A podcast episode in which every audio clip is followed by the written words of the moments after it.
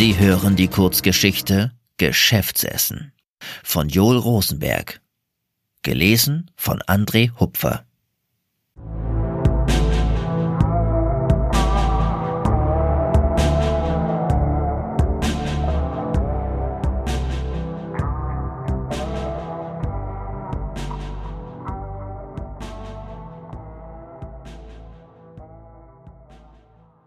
Alena saß an ihrem Arbeitsplatz und sah mich erwartungsvoll an. Ich lehnte an ihrem Schreibtisch. Irgendwie musste ich jetzt auf die ach so romantische Schilderung ihres vergangenen Wochenendes reagieren. Oh, wie schön, sagte ich und äugte dabei unauffällig über die Trennwände zu meinem eigenen Schreibtisch hinüber.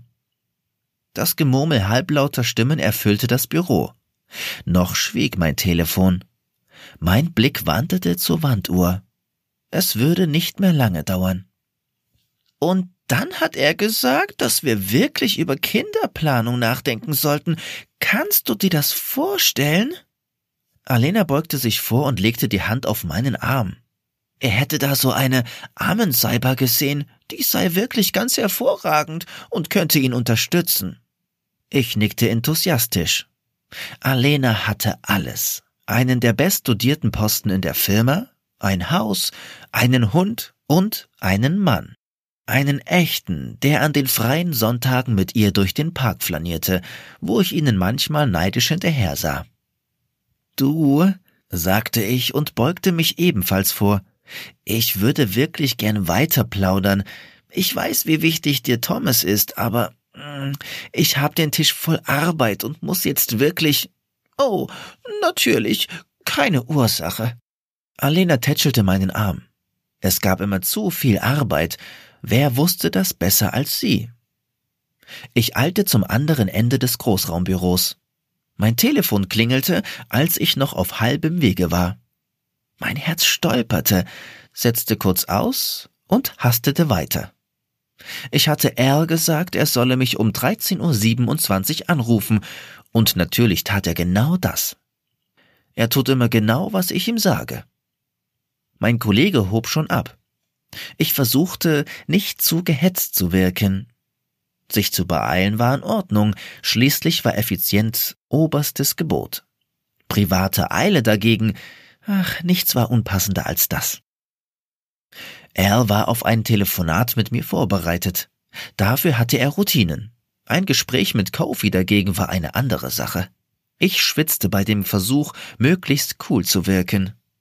Ja, natürlich, hörte ich Kofi sagen, als ich bei meinem Schreibtisch ankam. Sie kommt gerade. Er reichte mir den Hörer. Al, sagte er und zwinkerte süßlich. Hallo, Al, säuselte ich in den Hörer. Wir spulten das vereinbarte Gespräch ab, seine Frage nach meinem angeblich vergessenen Arzttermin, wann ich heimkäme, wieder so spät, schade. Als ich auflegte, linste ich zu Kofi hinüber. Er schien auf seine Arbeit konzentriert. Angespannt, vertieft, seine schmalen Schultern über den Schreibtisch gebeugt. Normal. Puh, das war noch einmal gut gegangen. Ich kam spät nach Hause. Jeder Mensch hätte schon geschlafen, aber er war noch wach. Er wartet immer mit dem Essen auf mich. Ich küsste ihn und drückte mein Gesicht in seine Schulterkuhle, da, wo sie weich und warm ist. Er strich mir über den Rücken und fragte nach meinem Tag. Und natürlich erzählte ich ihm alles, sogar meinen Stress wegen des Anrufs. Er versteht das. Vor ihm muss ich nichts verbergen. Nachts lag ich neben ihm und lauschte der Stille. Manchmal stellte ich mir vor, wie es wäre, wenn er atmete, wenn es nicht so gespenstisch still wäre mit ihm. Nachts, wenn alle schlafen und ich die dunkle Decke des Zimmers anstarre, mit brennenden Augen, bis der Schlaf mich endlich erlöst. Schläfst du? Erls Stimme drang ruhig durch das Dunkel. Nein, Drei einsame Atemzüge lang schwiegen wir beide. Bist du traurig? Ich wusste es nicht genau. Vielleicht. Vielleicht war auch einfach nur alles zu viel. Manchmal hatte ich dieses Gefühl, dass ich keinen Schritt mehr weiter konnte. Ja, es war ein guter Job, gut bezahlt und angesehen, aber manchmal dachte ich, dass er zu viel forderte. Zu viel Privatleben, zu viel Einsatz, zu viel ich. Alena hat mir heute von Thomas erzählt, sagte ich ins Dunkel. Er wünscht sich ein Kind. Er lag ruhig neben mir, geräuschlos, atemlos. Wenn du ein Kind möchtest, könnte ich darauf aufpassen, sagte er. Ich drehte mich zu ihm um. Sein Gesicht war im dunklen Zimmer kaum zu sehen. Ich würde zu einem Fruchtbarkeitszentrum gehen müssen, mir einen Samenspender aus der Datenbank aussuchen, mich befruchten lassen, eine Freistellung für einige Wochen beantragen, in der sich ein schier unüberwindlicher Berg Arbeit auf meinem Schreibtisch auftürmen würde. Was soll ich mit einem Kind? sagte ich. Ich bin doch nie zu Hause. Jetzt bist du hier. Ja, das war ich. Ich streckte meine Hand nach Als Arm aus, umklammerte ihn. Er fühlte sich fast echt an. Warm, weich, wie wirkliche Haut. Jetzt war ich hier. Mit Al. Und vielleicht wollte ich ein Kind. Wie Alena, die einen richtigen Mann hatte, obwohl auch sie nie zu Hause war. Irgendwie schaffte sie es trotzdem, ihn zu halten. Ich hatte das nie geschafft. Meine Arbeit hatte meine Männer aufgefressen. Was macht Thomas? fragte er. Das hat sie mir nicht erzählt, oder ich habe nicht zugehört. Vor einem echten Mann hätte ich das nie zugegeben. Ich hätte mich geschämt. Aber Al hielt zu mir. Ihm konnte ich alles erzählen, nur er selbst musste ein Geheimnis bleiben. Ich kuschelte mich in seine Arme und schlief ein. Die wöchentliche Teamsitzung kam mir sehr lang vor. Alena war perfekt gestylt. Kofi wirkte strahlend und schön. Ein perfektes Bild der perfekten Leute in einem perfekten Unternehmen. Unsere Pressefrau machte ein Foto von uns bei der Arbeit. Jung, dynamisch, erfolgreich. Für den Social-Media-Kanal. Das Lächeln pappte wie ein Fremdkörper in meinem Gesicht. Beim Mittagessen saß ich zwischen den anderen. Lächeln, Banu, lächeln. Und schielte auf die blinkenden Smartphones. Nachrichten rieselten herein, wir zeigten unsere Partner herum. Susans Partnerin schickte Fotos des Kleinen, Söhnchen auf der Schaukel, Söhnchen mit Mutter im Sandkasten, Söhnchen im neuen Outfit vor dem Laden. Susan schaute aufrecht in die Runde. Jung, dynamisch, erfolgreich. Vermissen Sie dich nicht? hörte ich mich fragen. Ich klappte meinen Mund zu und nahm die erstaunten Blicke auf. Was hatte mich da geritten? Natürlich vermissen Sie mich, flötet Susan.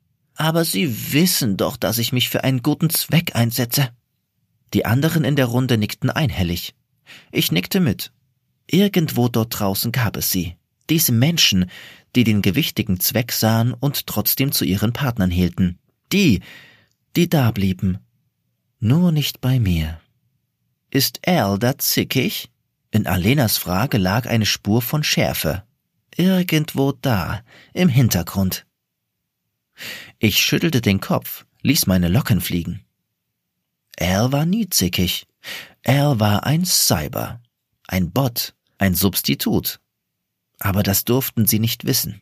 Nein, er hatte nur auch die Idee, dass ein Kind, ich weiß nicht, aber das ist doch wunderbar. Susans Lächeln nahm ihr gesamtes Gesicht ein. Es sah fast echt aus. Kofi nickte enthusiastisch. Kinder geben den Leben so viel Sinn, so viel Tiefe. Er hatte zwei, von denen es heute, warum auch immer, keine Bilder gab. Ich suchte in der Kollegenrunde nach einem zweifelnden Blick und fand ihn nicht. Alle saßen sie da, zufrieden und über jeden Zweifel erhaben und ich versuchte es ihnen gleich zu tun, ohne zu wissen, wie gut ich dabei war. Was hatten sie, was ich nicht hatte? Es war nur zu offensichtlich. Ich versank fast im Boden, hielt mich aber daran fest, dass sie nichts wussten. Alles war gut. Als die Mitarbeiter mit den besten Zahlen vorgestellt wurden, fror ich ein. Das Lächeln, die Hände, die aufrechte Haltung, alles fror ein. Sie nannten meinen Namen und mein Körper trat vor. Applaus brandete, Kameras klickten, mein Lächeln wurde breiter, Freuen musste ich mich, aber ich wusste zu gut, was damit einherging. Die Einladung zum offiziellen Brunch. Mit Partner. Die Schamesröte stieg mir ins Gesicht. Alena würde sie später als Freude labeln. Niemals würde Al als Mensch durchgehen. Al war warm, Al war weich, Al war der perfekte Liebhaber. Al war, manchmal glaubte ich es selbst, alles, was ich brauchte. Er konnte charmant Konversation betreiben. Er war geduldig, langmütig und nie müde. Aber jeder sah, dass seinen Augen der Funke fehlte, in dem das Leben zittert. Abends hielt er meine Hand. Aber das ist doch schön für dich, sagte er. Du hast es geschafft. Ich nickte, blinzelte Tränen aus meinen Augen. Ich hatte es geschafft. Aber weiter würde ich nicht kommen. Das Geschäftsessen, würgte ich hervor. Dann bin ich eben verhindert, kurzfristig krank, wie bei der Weihnachtsfeier. Ich schüttelte den Kopf. Eine derartige Krankheit gab es nicht. Er hatte sie bei der Weihnachtsfeier gehabt, dieses Jahr und das Jahr davor. Und das. Ich schluckte gegen die Trockenheit in meinem Mund an. Alle kamen mit ihren Partnern, nur ich Jahr für Jahr allein. Schade, dass dein Erl so anfällig ist, trösteten sie mich jedes Mal. Und ich spürte, was sie ahnten, was sie vielleicht sogar zu wissen glaubten. Nein, diesmal konnte, durfte er nicht krank sein. Wir finden eine Lösung, sagte er und verstärkte den Druck. Seine Hand war kühl, als habe ein Heizkreis ausgesetzt. Würdest du gern hingehen? Der Gedanke durchblitzte mich und fand seinen Weg auf meine Zunge, ehe ich darüber nachdenken konnte. Erls brauner Blick traf meinen. Das wäre schön. Ich starrte ihn an. Manchmal denke ich, dass du denkst, dachte ich. Wirklich, richtig denkst. Vielleicht wäre es das. Ich war mir nicht sicher. Ich sah auf den Boden, weg von Erls braunen funkenlosen Augen. Wir schwiegen.